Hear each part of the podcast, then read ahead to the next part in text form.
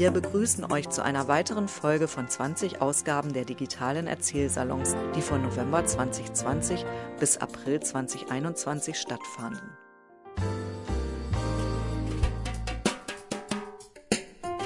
Wir, die Mitarbeiter von Rohnstock Biografien, widmen uns dem Erinnern und Zuhören. Wir schreiben Lebensgeschichten auf und bringen sie in schön gestaltete Bücher.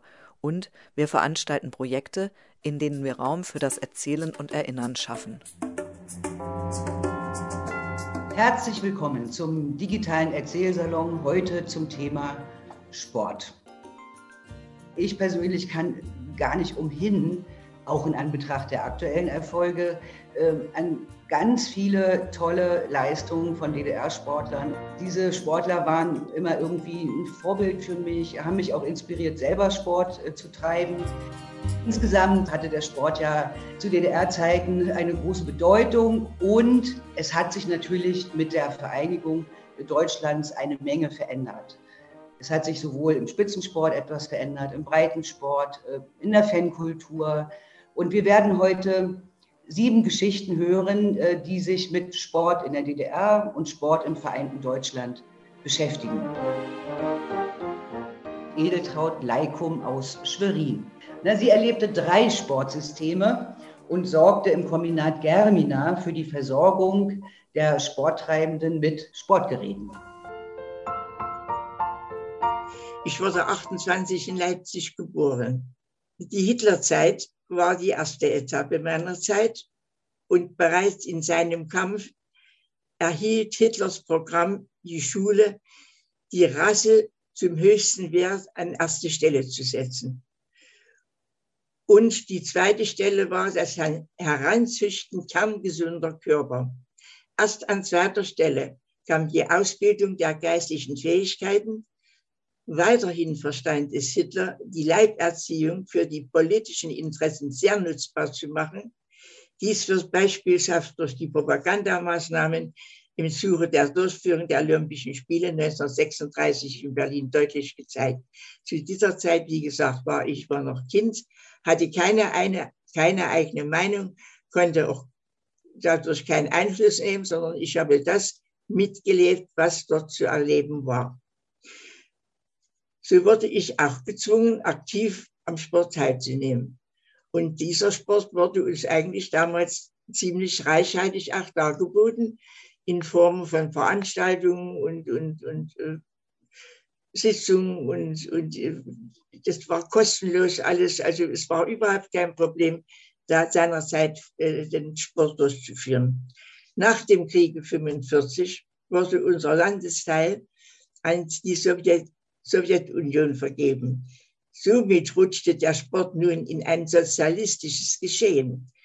Diese Zeit prägte mein Berufsleben voll vom Erlernen des Berufes hin bis zu Ende der Berufstätigkeit. Das heißt also mit anderen Worten, ich bin auch noch in der DDR Rentnerin geworden. Inzwischen sind ungefähr 36 Jahre vergangen, wo ich glücklicher Rentner bin, muss ich zugeben. Mir ist es noch nie so gut gegangen wie es jetzt in dieser Zeit ist, aber ich muss auch nicht mehr teilnehmen am gesellschaftlichen Leben in Form von Arbeit und äh, anderen Dingen, was ich eben nicht, nicht vermissen werde jetzt. So, nach dem Kriegsende 45 wurde unser Land vergeben an die Sowjetunion. So rutschte der Sport in sozialistisches Geschehen. Diese Zeit prägte meine Berufsbeleben völlig von Erlernen des Berufes bis hin zur Ende der Berufstätigkeit. Also wenn ich heute die Wikipedia über Sport in der DDR lese, kommt mir das Grauen an. Es stimmt, dass in der DDR auch alles getan wurde, um die Sportler auch international wirksam zu machen. Aber im Gleichen fand dieses auch zwar sogar unentgeltlich, also ohne Mitgliedsbeitrag zahlen zu müssen für sämtliche Sportgeräte und Arten statt egal ob reich oder minder Bezugte. Fast jeder größere Betrieb hatte Produktionsgemeinschaften, Clubs und so weiter. Das Beispiel gibt es eigentlich nur in den bisher sozialistisch geführten Ländern. Die dritte Variante der Sportgeschehens hat nun seit 1989 stattgefunden.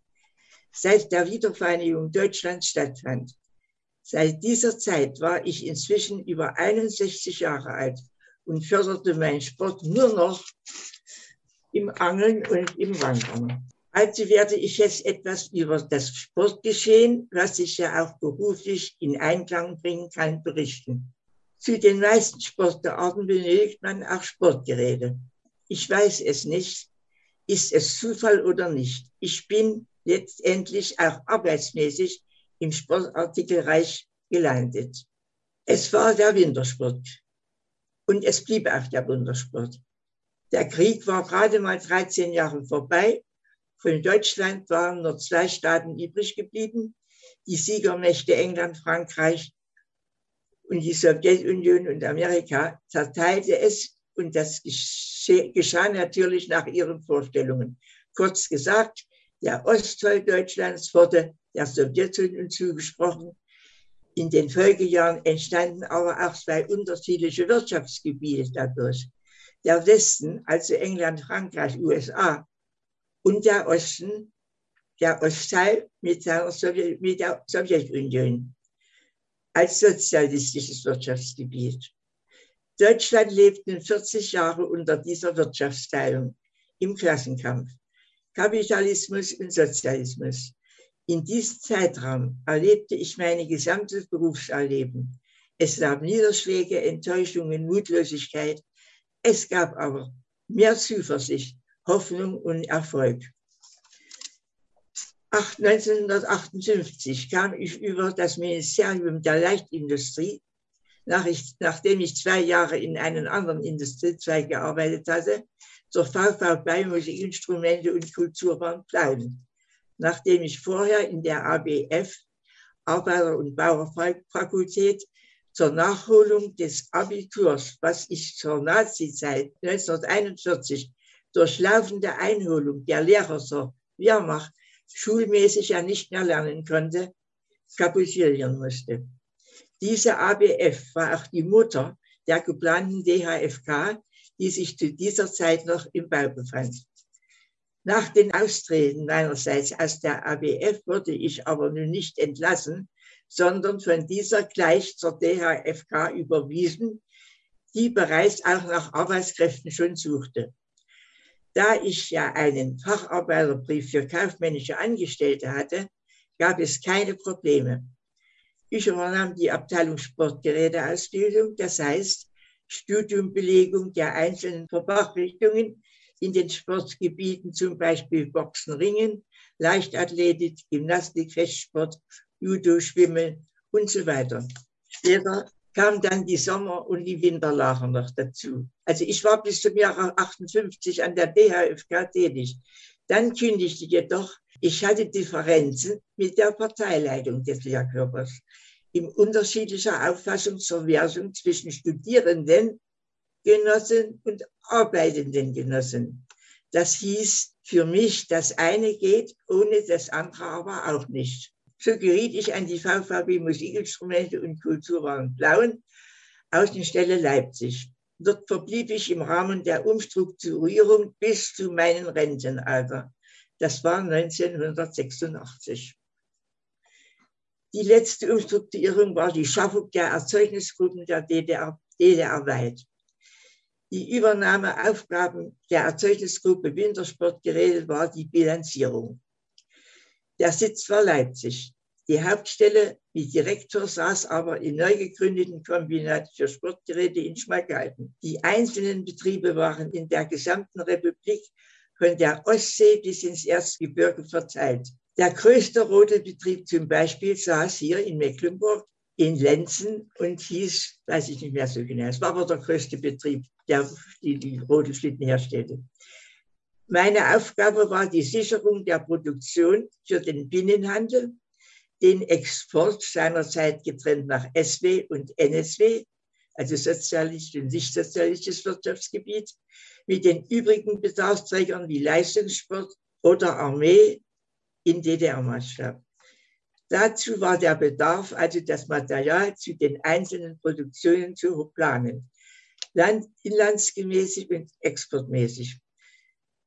Das war das Holz, das Metall für Beschläge, Farben. Später kamen auch die chemischen Stoffe noch dazu. Es gab die lehrlichen Einkaufshandlungen für den Binnenhandel und es galt, die Messen zu begleiten. Die Messe war Treffpunkt im Frühjahr und Herbst. Anfang der 80er Jahre kam dann die Expo wieder zu den Herbstmessen neu hinzu. Darüber hinaus wurde auch die Erzeugnisgruppe benutzt, gegebene Engpässe oder andere Störfaktoren zu beheben durch Neukooperationen. Ein Beispiel sei hier genannt. Wir hatten eine Planwirtschaft, auch für den Bevölkerungsbedarf. Das heißt, die Betriebe mussten die von, Plan, von den Planträgern genannten Mengen erarbeiten. Ist kein Winter, kauft kein Mensch Vieh und Rodel. Das heißt, wohin nun mit der gefertigten Planproduktion, die nun produziert war, aber keine Käufer bekam? Sie landete meistens dann in den Lagerhäusern, bei den LPG, in den Scheunen. Dann eines, denn eines stand auch fest, bei Nichtwinter wurde auch Preissenkungen und Preissenkungsware auch nicht verkauft. Das galt auch bei den Export. Dort fielen dann für uns diese Valuta natürlich weg. 1977 fand die Gründung des VEB Kombinat Sportgeräte Schmalkalden zunächst betriebsgeleitet von Wolfgang Neubert statt. 76 wurde der erste Sprungspiel Germina 7003 gefertigt.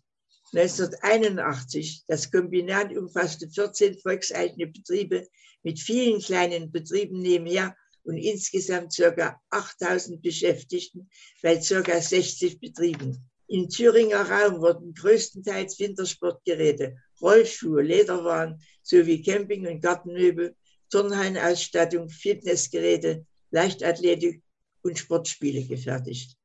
Ab 81 gab es die neuen Forschungszentren mit über 1200 Wissenschaftlern, Konstrukteuren und Technologen. HEB Sportgeräte Schmalkalden wurde zu einem der bedeutendsten Sport- und Freizeitproduzenten Mitteleuropas. Gefertigt wurden neben den eigenen Germina-Produkten auch Gestaltung, Gestattungsprodukte, zum Beispiel Ski für Kneise, Blitzert oder Jäverinen, wodurch wertvolle Arbeitsmärkte entstanden. Das war die sogenannte Exportsortiment.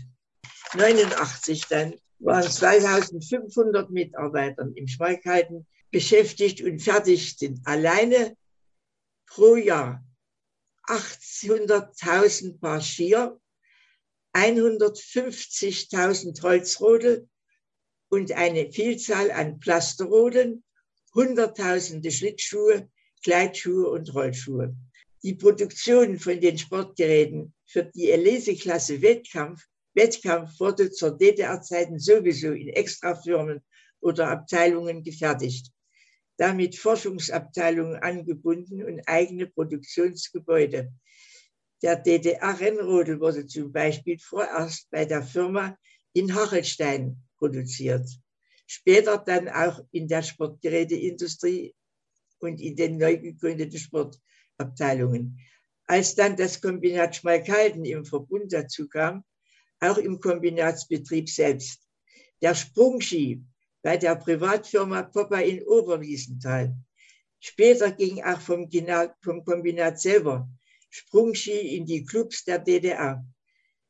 Das hing auch von der ständig verbesserten Qualität der Rohstoffe, der Formen und so weiter ab. Und er wurde auch nicht aus Konkurrenzgründen an die große Glocke gehängt, sondern es blieb so einigermaßen im Geheimen. Auch die Sommer- und Winterlager waren von Bedeutung. Dort hatten wir die Aufgaben der Einrichtungen. Meist waren es Jugendherbergen, die alle Voraussetzungen erfüllten. Im Sommer waren es Julius Ruh auf Rügen, wo all, allerdings die militärische Ausbildung im Vordergrund stand. Im Winter war es die Jugendherberge in Altenberg, wo der Skilauf obligatorisch angesagt war. Das alles ist nun schon lange her. 1986 ging ich in Rente. 35 Jahre sind eine lange Zeit. Viele meiner ehemaligen Kollegen leben nicht mehr. Der Sport aber wird nie alt. Das Kombinat wurde aufgelöst. Die verstaatlichten Betriebe privatisierten zum Teil wieder oder existierten dann auch nicht mehr. Für mich bleibt aber die Arbeit im Sozialismus die Erfüllung meines Lebens. Und das war gut so. Yvette McCoy aus Toronto.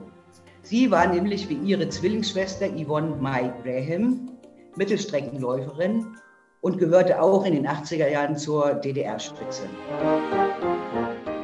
Was ich vielleicht sagen möchte, ist, dass ich alles doch der DDR zu verdanken habe. Das heißt auch, warum ich hier in Kanada bin. Äh, wie gesagt, ich war äh, Leistungssportlerin, Mittelstrecklerin beim Sportclub Karl-Marx-Stadt. Äh, meine Zwillingsschwester Yvonne auch. Und ähm, dadurch habe ich dann meinen späteren Mann kennengelernt, Mark McCoy, der von Kanada war. Bin natürlich auch sehr eingestiegen deshalb, weil unsere Stasi das rausgefunden hatte, dass ich Kontakt hatte zu einem Athleten von einem westlichen Land. Und dann wurde immer eine Athletin geschickt zu den Wettkämpfen, die ich geschlagen habe. Und da musste ich eine Sonnenbrille aufsetzen für drei Tage, weil ich, ich glaube, ich hatte einen Nervenzusammenbruch, weil wir haben ja wirklich so hart trainiert, um rauszukommen und andere Länder zu sehen. Und als ich gemerkt habe, dass äh, es wurde immer eine andere Athletin geschickt, habe ich gemerkt, dass die mich nicht mehr rauslassen. Und ich glaube, ich hatte Nervenzusammenbruch. Für drei Tage musste ich eine Sonnenbrille tragen, weil mich jedes kleine bisschen zum Heulen gebracht hat. So, aber im Großen und Ganzen muss ich sagen, alles, was ich, was ich gelernt habe, Bildung, Sport, selbst die Gesellschaft, habe ich der DDR zu verdanken. Und äh, ich habe in verschiedenen Ländern gelebt. Nach der Wende, ich habe in, in äh, England gelebt, äh, ein Jahr. Ich habe äh, in Monaco gelebt. Äh, mein geschiedener Mann ist Olympiasieger. Danach haben wir nach 92, nachdem er die Olympiade gewonnen hat, 110 Meter Hürden, sind wir nach Monaco gezogen für ein Jahr. Ähm, ich habe in, in Florida gewohnt und jetzt wohne ich wieder in Kanada. Es gibt nirgendwo eine Stelle oder einen Platz, wie die DDR war. Ich vermisse Sport sehr hier. Äh, ja, Sport existiert in Kanada, aber. Ich glaube, es geht jetzt. Aber zum größten Teil ist es Eishockey, äh, Basketball, Leichtathletik fehlt mir sehr. Äh, die meisten Athleten hier, äh, nicht Athleten, die meisten Leute, die hier wohnen, wissen nicht, wie lang eine Stadionrunde ist in der Leichtathletik. Es ist wirklich so schlimm. Aber die wissen auch nicht, wie lang ein Fußballspiel ist oder wie viele Spieler in einem Fußballspiel sind. Ja, äh, aber die wissen alles über Eishockey und Basketball und Foot American Football. Ähm, so im Großen und Ganzen muss ich sagen, ähm, der, der Fanatismus, den, den wir hatten in der DDR, dass die Leute so hinter uns standen, wenn wir, wenn wir Wettkämpfe hatten, wenn, wenn Sport im Fernsehen kam, das war so einzigartig und ich, ich glaube, das existiert gar nicht mehr. Ich weiß nicht, ob es vielleicht noch in China existiert, aber dadurch, dass ich in anderen Ländern gelebt habe, dass jemand, dass die ganze Bevölkerung so hinter ihren Athleten stand, wie in der DDR, das habe ich nirgendwo erlebt. Ganz kleines Beispiel, als meine jetzt geschiedener Mann, äh, Mark McCoy, der war in, in, äh, verwickelt in den Doping-Skandal mit Ben Johnson, weil die eine Trainingsgruppe waren, ja. Als er von Seoul nach Hause gekommen ist, brauchte er Bodyguards, um, um vom Flughafen nach Hause zu kommen, weil die Media, die Reporter, die haben gewartet auf ihn, äh, wollten die Geschichte hören von Ben Johnson, was los ist. Und als er nach der 92 Olympiade nach Hause gekommen ist von Barcelona mit einer olympischen Goldmedaille, da war niemand da von den Reportern, weil das war nicht so wichtig wie ein Skandal. Eine Goldmedaille ist nicht so wichtig wie ein Skandal. Und, und im, bei uns im Osten, das, das war nicht so. Die, die, Leistung von den Athleten, die waren wirklich das, was gezählt hat. Und jetzt, wir leben im Kapitalismus. Ne? Kapitalismus hat sein Gutes und hat sein Schlechtes, genau wie der Sozialismus sein Gutes und sein Schlechtes hat. Wir leben im Kapitalismus und äh, ja, es sind gute Ergebnisse und die werden äh, garantiert respektiert, aber aber wenn da ein Skandal größer ist und mehr Geld bringt als äh, ein, eine sportliche Leistung, dann ist der Skandal äh, das, äh, wo, worauf äh, das Augenmerk gelegt wurde. Was ich noch sagen wollte, ist, dass ähm, die DDR gute Seiten hatte, schlechte Seiten hatten. Das wissen wir alle. Ähm, wie gesagt, ich wohne jetzt schon sehr lange in Kanada. Ähm, mir fällt auf, dass unsere, unsere Bildung sehr hoch war. Vom Allgemein, von der Allgemeinbildung her muss ich sagen, ich weiß mehr als, als die meisten Menschen, die hier leben. Und äh, ich weiß, meine Schwester in den USA, der, das ist wahrscheinlich noch extremer, muss ich sagen. Meine Frage dazu mit der Bildung, Sie waren ja sicher an der Kinder- und Jugendsportschule. Ja. Wie lief denn das da ab äh, an der Kinder- und Jugendsportschule? Was war das Besondere gegenüber anderen Schulen? Das Besondere war, als wir 13 waren, als wir 13 Jahre alt waren, ging die Leichtathletik auf der Sportschule los. Als ich 13 war, wussten schon unsere Offiziellen, wie groß ich sein werde, wenn ich erwachsen bin. Äh, ich hatte den DDR-Rekord in 60 Meter Hürden, aber mir wurde gesagt, Yvette, du wirst wahrscheinlich die besten Ergebnisse bringen in der Mittelstrecke. Und dann wurde ich ein, äh, zugewiesen zu einem Mittelstreckler, äh, Mittelstrecktrainer, ähm, Herr Hickedier, ist leider nicht mehr hier, aber das war mein Trainer. Und ich habe da kein Sorgen gehabt. Äh, ich wollte eigentlich Sprint machen, äh, ich wollte die Hürden machen, aber es wurde gesagt, Yvette, du bist ein Mittelstreckler. Und von da an ging meine sportliche Laufbahn los als Mittelstreckler. Ähm, meine Zwillingsschwester Yvonne wurde ein Jahr später nachdelegiert. Da war wahrscheinlich auch ein bisschen Rassismus dabei, das muss ich sagen. Rassismus in einer Art von es war ja eigentlich gegen das Gesetz, rassistisch zu sein, aber am Ende gibt es doch immer individuelle Leute, die rassistisch sind. Als ich nämlich meinem ersten Tag zur Sportschule gekommen bin, war mein Name nicht auf der Liste und äh, äh, Yvonne, meine Zwillingsschwester, äh, da wurde gesagt, dass sie nicht zur Sportschule kommen kann, weil sie da was in, im Rückgrat hat, äh, eine kleine Stufe. Auf alle Fälle äh, ist sie dann ein Jahr später hingekommen, weil sie die DDR-Meisterschaften gewonnen hat und alle Clubmitglieder geschlagen hat. So, die, die Frage, äh, die Sie gestellt haben, ja, das Training, sehr schwer. Ich habe auch noch eine Verletzung. Ich musste aus Verletzungsgründen aufhören und, und äh, natürlich die Verletzung habe ich durch den Sport, durch den Extremsport, habe ich immer noch Probleme damit. Aber im Großen und Ganzen, trotz der Härte, ähm, es war trotzdem eine schöne Zeit. Es war eine gute Zeit. Natürlich war nicht alles in Ordnung. Da waren einige Sachen, wie gesagt, ich, ich bin bestraft worden, dass ich äh, äh mit jemand geredet habe von einem kapitalistischen Land. Äh, und wir waren ja Botschafter im Trainingsanzug, ja? Botschafter im Trainingsanzug. Da wurde von unserem Staat was Besonderes erwartet. Alles war frei. Unsere Physiotherapie war frei, die Ärzte waren frei. Ich sehe das jetzt an äh, Athleten in Kanada, die, die arbeiten in irgendeinem Geschäft und danach gehen sie zum Training. So läuft das ab hier in Kanada. Ähm, das, das Pyramidensystem, was wir hatten hier im Osten, ähm, was ja so wissenschaftlich ähm, durchdrungen war, ähm, ich glaube, das existiert nirgendwo auf der Welt. Ähm, ich kann mich, ich musste jeden Freitag, Yvonne war schon auf der Sportschule in, in Neubrandenburg in der Zeit, ich war Kaderkreis 1, die einzige in meiner Trainingsgruppe. Ich musste jeden Freitag mit dem Bummelzug nach Leipzig ähm, zur DHFK in den Bunker. In dem Gespräch vorher habe ich DHFK gehört. Ich musste zum Bunker, wurde da angeschlossen an die Elektroden, ans Laufband und musste rennen, bis ich umfall. Jedes, das war jeden Freitag. Sehr schwer, es war hart, aber das hat mir auch sehr viel im Leben mitgegeben. Hat mir Stärke gegeben, äh, eine Zähigkeit, die man, glaube ich, sonst überhaupt nicht, nicht erreichen kann. Auch ähm, psychologisch Stärke, alles das habe ich der DDR zu verdanken. Obwohl ich auch doch auch. Noch eine Nachfrage. Es gibt ja auch ein Leben nach der Karriere für Sportler. Was machen Sie denn heute beruflich? Was füllt heute Ihr? Oh, ja, äh, im Grunde genommen hat es doch auch noch was mit Sport zu tun. Ich bin Schauspielerin und Stuntwoman, also Stuntfrau. ich falle über, über, über Treppengeländer und Treppen runter und ich wäre ähm, angebrannt und ich kämpfe und ich äh, Schauspieler. Und ich, äh, ich muss sagen, ich habe schon mit sehr vielen guten Schauspielern gearbeitet, wie Terence Howard zum Beispiel, Erika Alexander. Ich habe jetzt äh, mit, äh, für Lynn Wisfield Stunt-Double gemacht ein TV-Film oder ein Film heißt äh, Tales from the Hood 3. Äh, ich kann mich nicht beklagen. Durch den Sport, den ich gemacht habe, kann ich jetzt immer noch Stuntfrau sein. Ja. Yvonne Mai Graham aus Boston in Jamaika. Eine deutsch-jamaikanische Mittelstreckenläuferin, äh, geboren in Annaberg-Buchholz. Sie begann ihre sportliche Karriere in der DDR, trat auch bis 1990 bei internationalen Wettkämpfen an. Ja, und äh, bis heute hält sie die jamaikanischen Rekorde über 1500 Meter, eine Meile und 3000 Meter. Wir sind in, im Erzgebirge groß geworden, in einer schönen kleinen Erzgebirgsstadt, heißt Ehrenfriedersdorf. Wir sind in Annaberg-Buchholz geboren. Zu dieser Zeit wusste unsere Mutti natürlich nicht, dass sie schwanger war mit zwei anstelle von einem Kind, weil unser Herzschlag auch gleich war.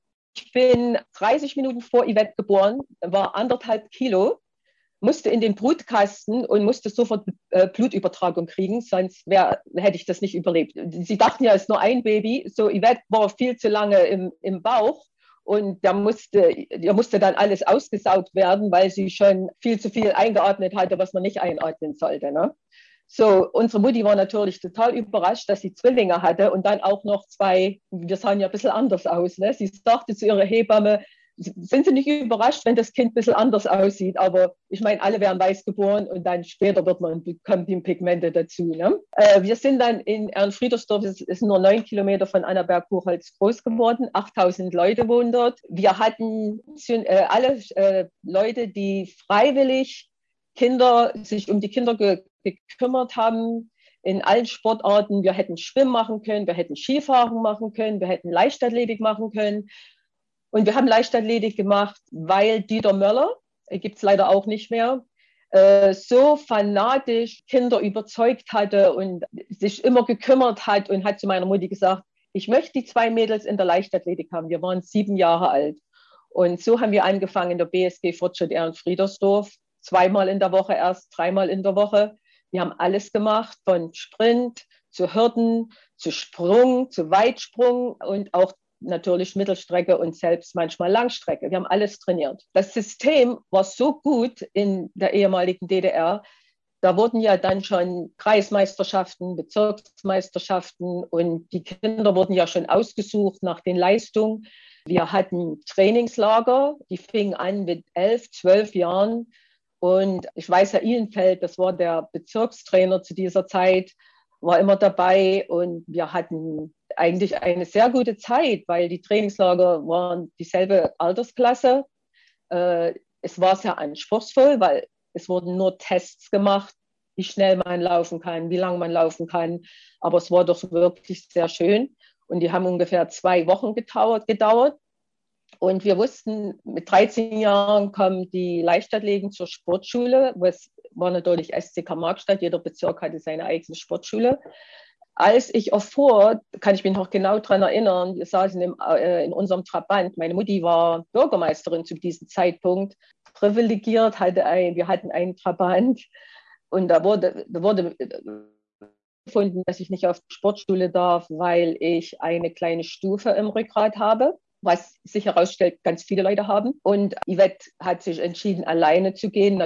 Ich war sehr, sehr traurig und meine Mutti hat gesagt, dass ich sehr gut in der Schule bin und ich kann sehr groß, große Sachen erreichen, auch äh, in der Schule. Ich habe dann alleine trainiert, neben unserem Training bei der BSG Fortschritt in Friedersdorf, weil ich unbedingt trotzdem schnell laufen wollte. Ich habe dann mit 13 Jahren die Spartakiade über 800 Meter gewonnen. In zwei Minuten, 13 Sekunden und zwei Sekunden kann ich mich noch ganz gut erinnern, weil das war Spartakiadenrekord. Und ich kam von einem kleinen, von einer kleinen Stadt mit auch 8000 Leuten. Und äh, daraufhin äh, sind die Funktionelle vom BSG, ne, von Dynamo Berlin zu uns nach Hause gekommen, haben gesagt, Yvonne kann auf die Sportschule. Äh, ihr Rücken ist nicht, ist kein Problem. Ich habe mich natürlich entschieden, dann auf die Sportschule nach, nach Karl-Marx-Stadt zu gehen, weil meine Zwillingsschwester dort war. Äh, mit 15 Jahren äh, bin ich so schnell die 800 Meter gelaufen. Das ist noch der Rekord 2 Minuten, 3 Sekunden und 85 äh, ich glaube, das ist noch Rekord, äh, Rekord heute, dass ich mich ähm, qualifiziert habe für die Europameisterschaften, für die Junioren-Europameisterschaften. Normalerweise ist mein 18 Jahre. Und äh, jedes Mal vor einem, vor einem wichtigen Wettkampf sind wir ins Trainingslager gefahren speziell nach Kienbaum. Dort wurde äh, die Mannschaft zusammengestellt und ich kann mich ganz gut daran erinnern. Ich war mit Abstand die Jüngste. Normalerweise ist man 18 und das war 1981 und das war das 20. der 20. Jahrestag der Vereinigung, äh, das nicht der Vereinigung, dass die Mauer eröffnet, dass die Mauer gebaut wurde. Und ich wurde vor allen gefragt, wir hatten ein Meeting, äh, warum denkst du, ist die Mauer äh, äh erbaut worden? Und ich kann mich noch ganz gut an die, meine Antwort erinnern. Ich habe gesagt, weil alles ist billig in der DDR, die Milch ist billig, das Brot ist billig.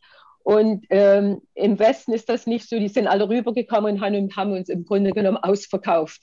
Ich war 15, ich war, ich war mir alles sehr peinlich, weil ich wirklich die Jüngste war mit Abstand und ich wurde vor allen Sportlern und Funktionären gefragt. Die Europameisterschaft war in, in Holland. Das war das erste Mal, dass ich in ein kapitalistisches Land konnte. Und ich war so überrascht. Wir haben in, in, in einer kleinen, schönen Stadt, Ede hieß die, gewohnt. Als da die Abschlussveranstaltung war, äh, bin ich aufgerufen wurde, worden, weil ich die Jüngste war und habe eine riesengroße Brusttasche erhalten mit ganz vielen Anziehsachen drin, Schuhen drin. Und ich habe mich so geschämt, das entgegenzunehmen, weil ich dachte, um Gottes Willen, jetzt nehme ich was an von dem bösen kapitalistischen äh, System und das darf ich doch eigentlich gar nicht machen. Ich habe das aber dann angenommen und keiner hat was gesagt und damit bin ich nach Hause und ich war ganz stolz, dass ich so eine schöne Sachen bekommen habe. Leider hatte ich mit 16 dann schon meine erste Operation. Ich habe mir den äh, Beuger so zerrissen, dass auch die Fascia zerrissen war. Und ich bin dann in Kreischer äh, zur Operation ins Krankenhaus gekommen. Das ist ein Krankenhaus, wo nur Athleten von Dr. Jungmichel äh, operiert werden. Das System war unwahrscheinlich. Es wurden die besten äh, Ärzte, die besten Physiotherapeuten äh, waren dort. Äh, das waren nur Athleten. Äh, wir wurden dort im Grunde genommen alle operiert.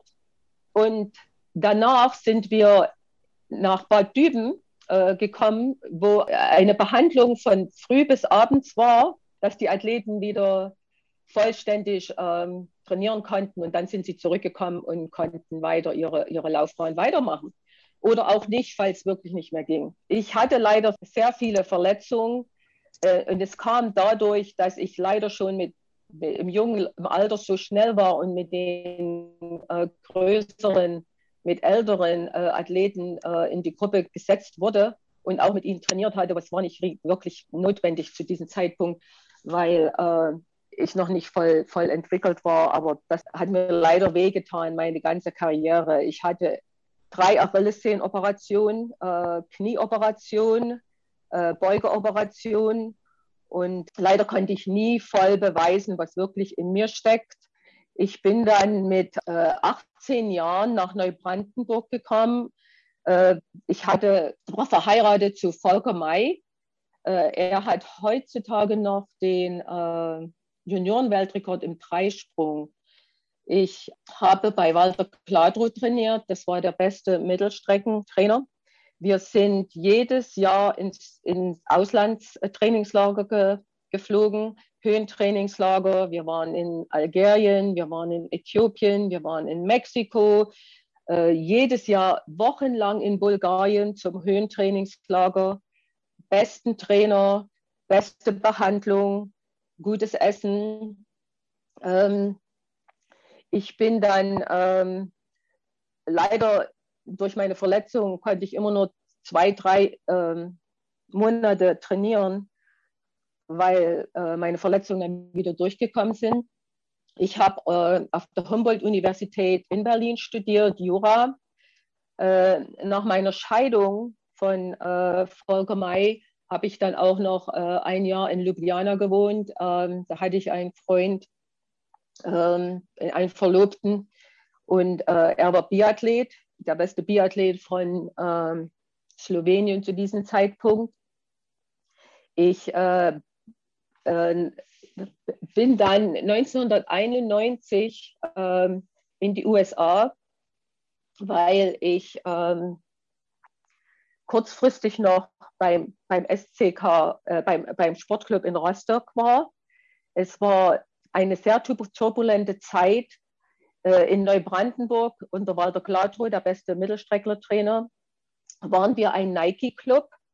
Das war gleich nach der Wende äh, haben natürlich die ganzen äh, Schuhcompanies äh, versucht, die guten Athleten zu erhalten oder zu bekommen.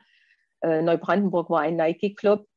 Und äh, zu dieser Zeit war es auch sehr schwierig, äh, tele telefonisch irgendjemand zu erreichen. Ihr könnt euch sicher erinnern, dass das ganze Telefonsystem zusammengebrochen war. Und eine andere Läuferin, sehr, sehr gute Läuferin Christine Wachtel und ich, wir wurden von Adidas angesprochen, dass sie uns gerne äh, unter Vertrag nehmen wollten.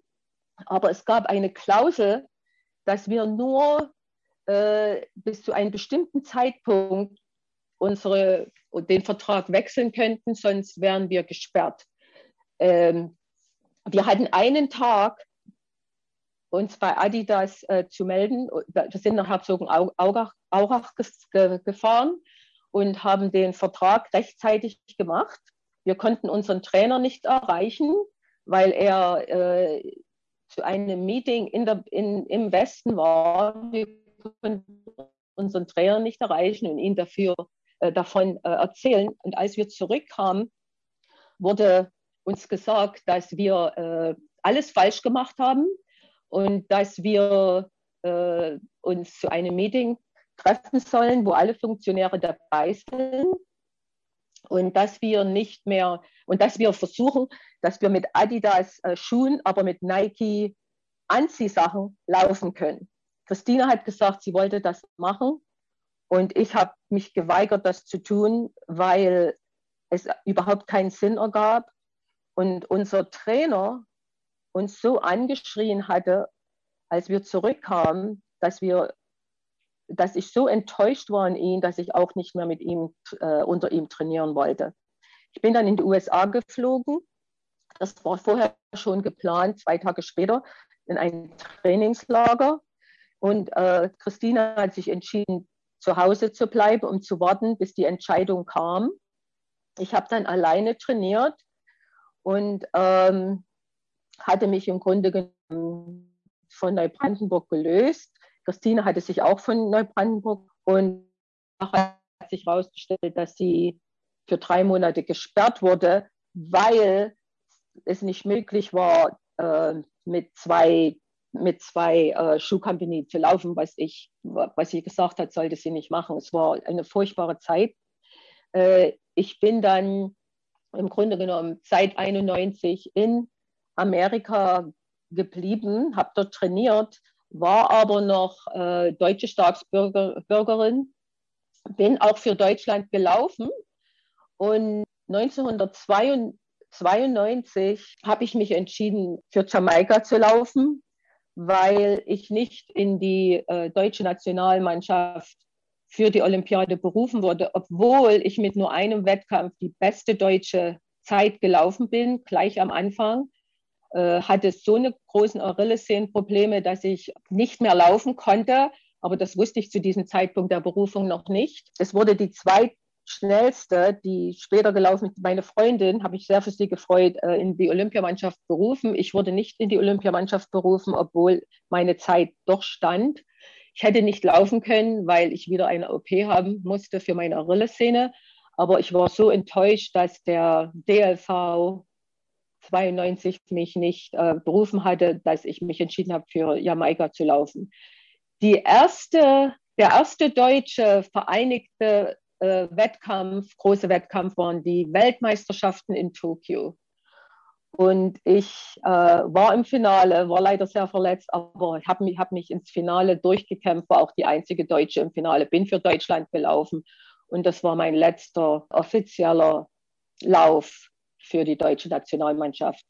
Ich habe äh, eine gute Karriere gehabt. Ich bin Dritte der Hallenweltmeisterschaften, dritte Weltcup, zweite Euro Europacup. Ich habe mehrere Grand Prix gewonnen. Ich habe dann, als ich mich entschieden habe, nicht mehr für Neubrandenburg oder Deutschland zu laufen, als ich für Jamaika gelaufen bin, habe ich einen neuen Trainer gefunden, den ich schon sehr, sehr lange kannte, mit einer sehr guten Freundin, Uda Pepik, äh, die sehr bekannt ist äh, durch Marathonläufe.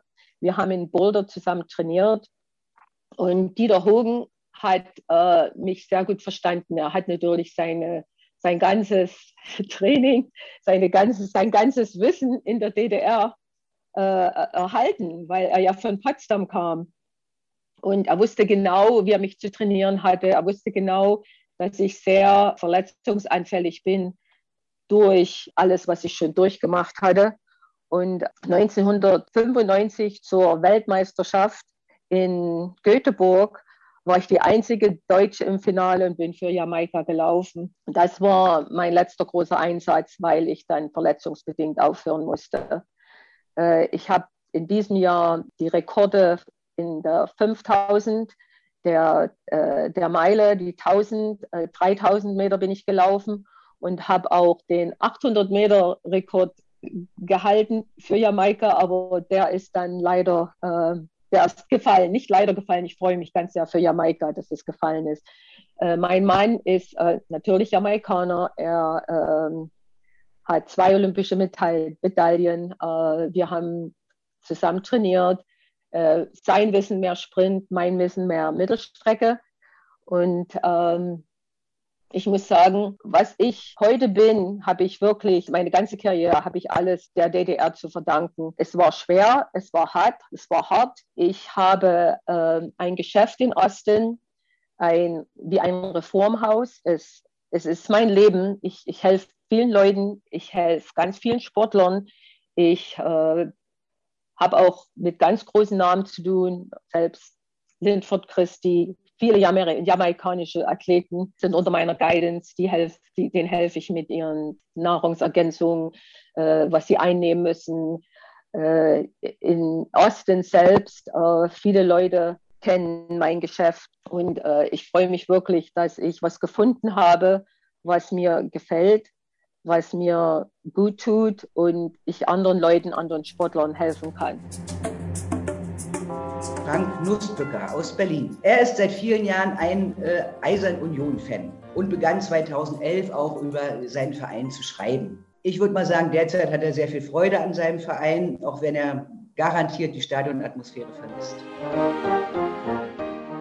Ja, ich bin so ein bisschen das Kontrastprogramm. Äh, ich bin äh, selber ähm, nicht so gut in Sport, aber was ich ganz interessant finde, ähm, die beiden äh, Frauen kommen aus Ehrendorf, meine Liebe kommt aus, aus dem Erzgebirge, kommt aus Waltersdorf. Also es ist gleich bei Ehrenfriedersdorf.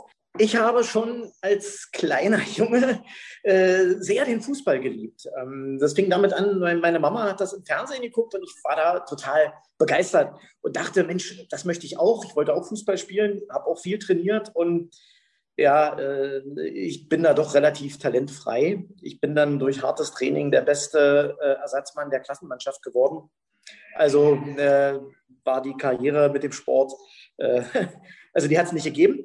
Aber ich, äh, die Begeisterung äh, für den Fußball, die blieb.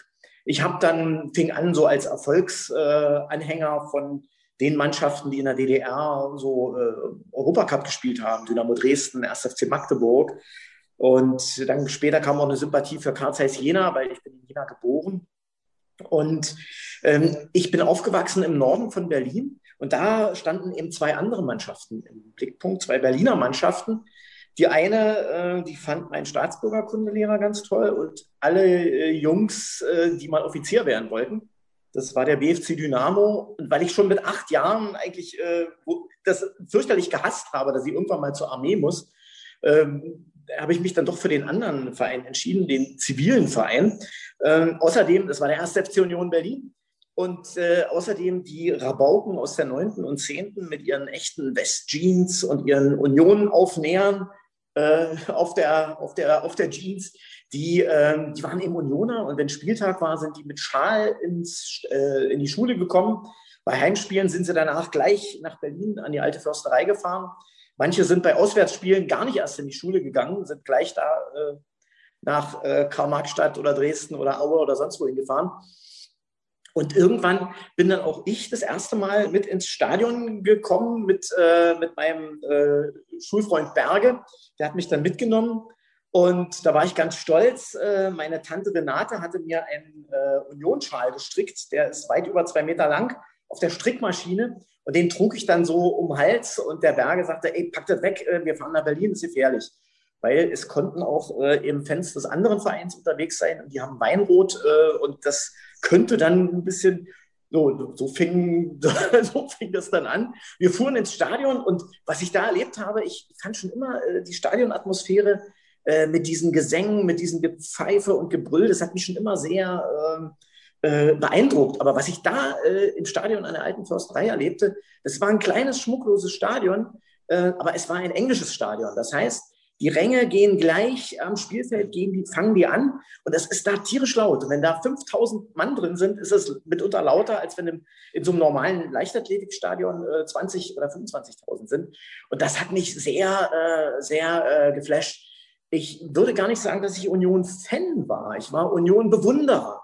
Ich bewunderte die Mannschaft da unten, äh, Kapitän Bulle Sigusch, äh, ein Kämpfer vom Herrn und im Tor Wolfgang Mattis, ein langhaariger Rabauke. Ähm, das äh, fand ich sehr, ähm, ja, das, äh, das war, das hat mich, das, das hat mich sehr mitgenommen und ich war sehr begeistert von diesem, von diesem Eisern Union, was da immer erschallte. Ähm, und ich war ein kleiner Stippi. Ich bin da, ich habe da Angst gehabt. Oh, das war ja auch, ging da sehr rau zu. Und ja, es hat mich sehr beeindruckt. Dann äh, bin ich größer geworden. Irgendwann hat mich dann die, äh, die, Mädchen und dann die Frauen mehr interessiert als Fußball. Dann äh, bin ich irgendwann zur Armee gekommen, tatsächlich mit 18. Und ähm, ja, da war äh, das, äh, ja, da war ich dann äh, heiß auf den nächsten Urlaub und hoffte dann mal wieder eine, eine, Frau, eine Frau kennenzulernen. Und da, das war dann wichtiger.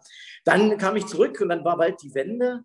Ähm, ich habe gerade, ich war kein DDR-Enthusiast äh, und bin es jetzt auch nicht, aber ich hatte eben ein Vater- und Mutterland und das war eben die Wende-DDR von Oktober 1989 bis 3. Oktober 1990.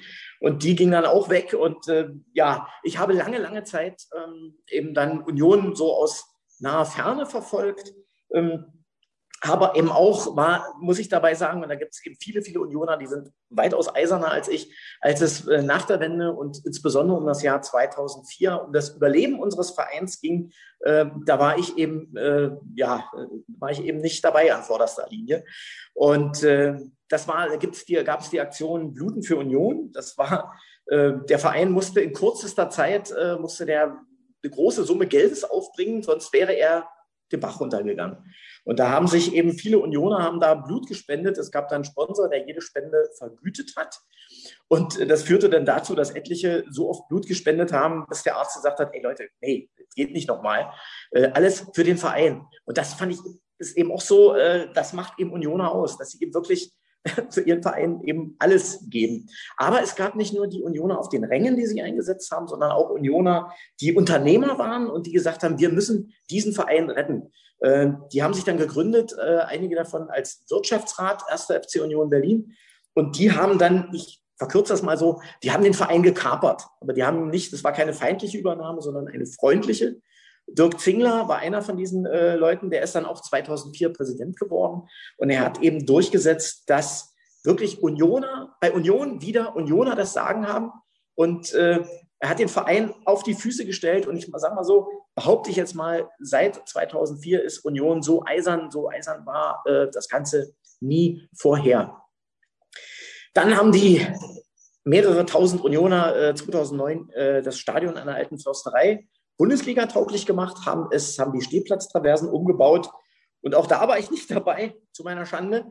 Ähm, aber gerade in der Zeit kam ich eben wieder zur Union. Union hat eben nicht an der alten Försterei gespielt, sondern bei mir um die Ecke. Ich wohne seit 1988 im Prenzlauer Berg und äh, in der Nähe vom Friedrich-Ludwig-Jahn-Sportpark. Äh, den hassen Unioner eigentlich, weil da hat früher eben der BFC gespielt und später auch wieder. Aber es war eben bei mir um die Ecke und ich bin mit meiner Liebe spazieren gegangen und dann kamen mir plötzlich diese wilden Horden entgegen mit ihren rot-weißen Schals und äh, mit ihren Gesängen. Und da dachte ich, oh Mann, da musst du einfach mal wieder hin. Habe ich mir meinen alten Unionsschal wieder umgebunden, bin zu einem Spiel gegangen äh, am 21. März 2009, äh, Union Berlin gegen den FC Karl Zeiss Jena. Und ich habe gedacht, vielleicht bin ich ja sogar unparteiisch, ja, weil ja Jena ist meine Geburtsstadt. Ähm, ich kam ins Stadion und wusste, nee, hier bist du nicht unparteiisch. Hier gehörst du hin, du gehörst auf die Seite der Unioner. Und dann haben die einen Gesang angestimmt, ähm, unter anderem, wir haben ja viele Gesänge, einen Gesang angestimmt, der hat mich dann äh, mitten ins Herz getroffen. Und der geht, der wird heute noch gesungen. FC Union, unsere Liebe, Liebe, Liebe, Liebe, unsere Mannschaft, unser Stolz, unser Verein, Union Berlin, Union Berlin.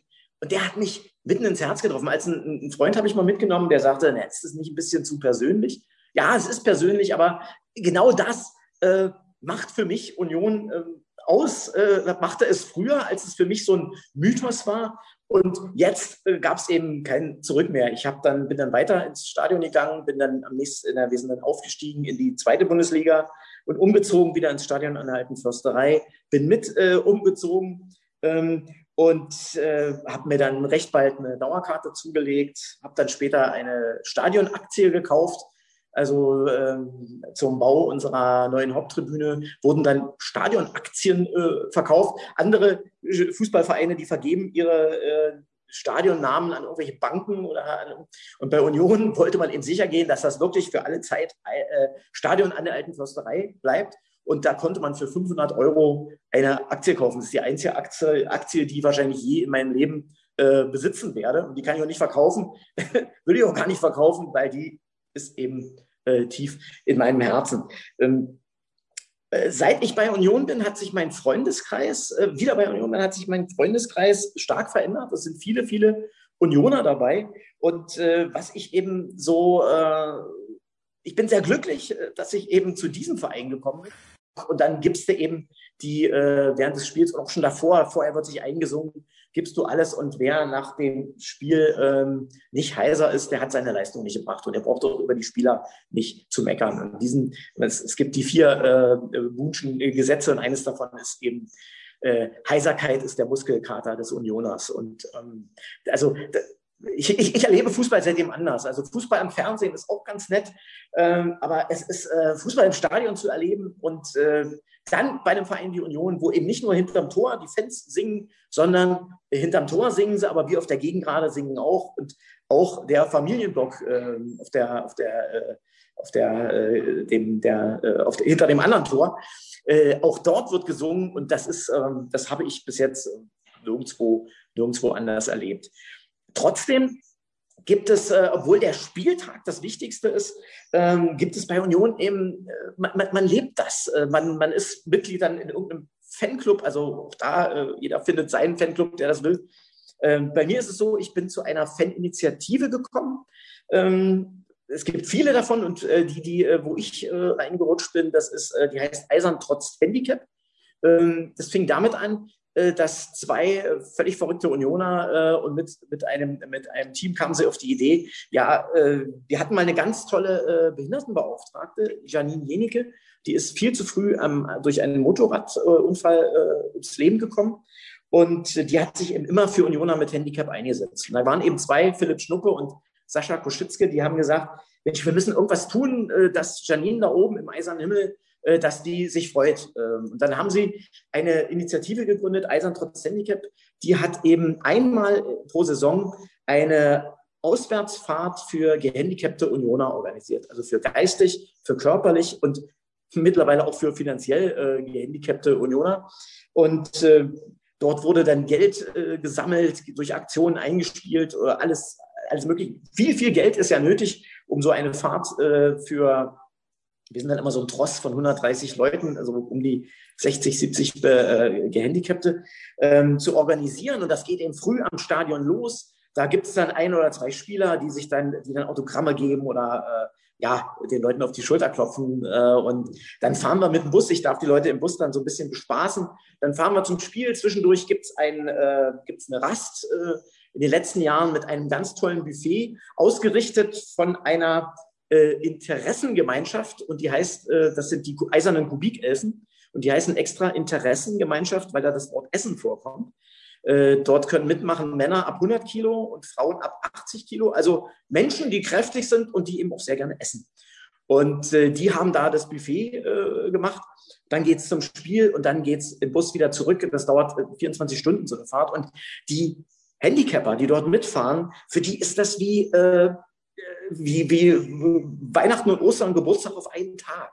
Die, und diese glücklichen Augen äh, zu, zu sehen und wie diese, wie, wie diese Menschen sich darüber freuen, das gibt auch uns so viel Kraft, ähm, also die wir da äh, mitfahren. Und oft weiß man gar nicht, wer sind denn eigentlich jetzt die Handicapper und wer sind die Betreuer oder so, die da, die da mitfahren. Und bei der letzten Fahrt hat mir einer dieser Handicapper hat gesagt, Mensch, Nussi, ich will dir was Gutes tun. Und dann hat er mir diesen Schal geschenkt, einen auch sehr langen Schal, den er selber gestrickt hat. Und äh, da sind, da, da wäre ich fast umgefallen, ja. Und äh, er sagte, ja, und er hat dann auch für etliche von uns auch noch so einen Schal gestrickt, weil er wollte uns was Gutes tun, weil er war so, hat sich so gefreut darüber. Und äh, das ist einfach, das waren für mich immer oder die absoluten Highlights. Und nun haben wir ja äh, die Corona-Pandemie. Viele Vereine finden gar nicht statt, die gibt es nur noch am, am, am Bildschirm.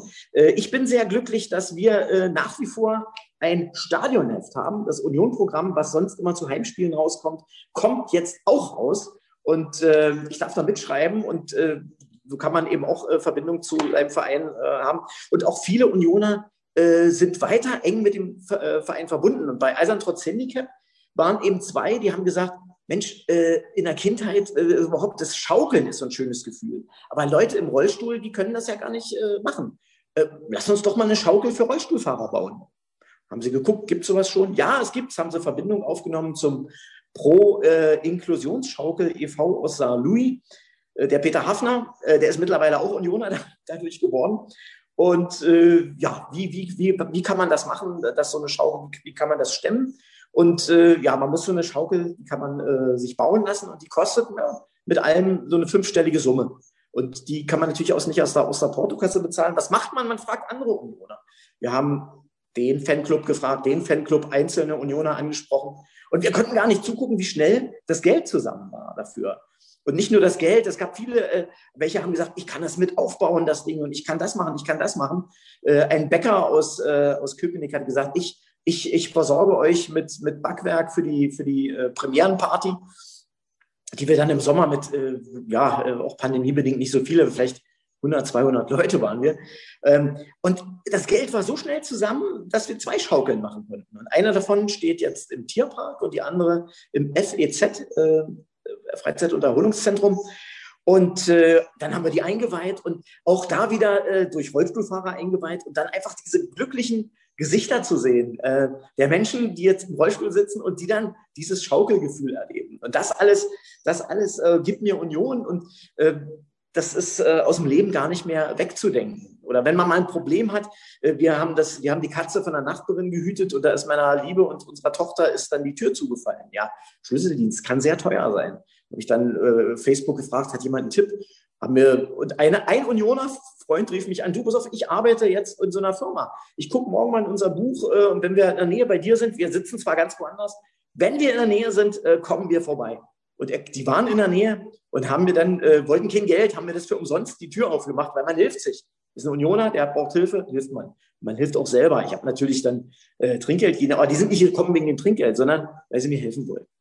Und ähm, dieses, natürlich mögen wir uns nicht alle, es ist eben, äh, es gibt auch Streit und alles, aber trotzdem, man lebt dieses Union-Gefühl äh, zusammen und äh, das, obwohl der Fußball im Mittelpunkt steht, also das Stadionerlebnis, was wir ja jetzt zurzeit nicht haben, äh, ist es viel, viel mehr als das und äh, ich kann es mir aus meinem Leben nicht mehr wegdenken. Ilona Barschke aus Frankfurt-Oder Sie entwickelte bereits als Kind äh, ihre Leidenschaft für Sport und konnte es auch äh, also über viele Jahre dann in ihren Alltag integrieren, in vielen, vielen verschiedenen Sportarten. Wir werden es hören.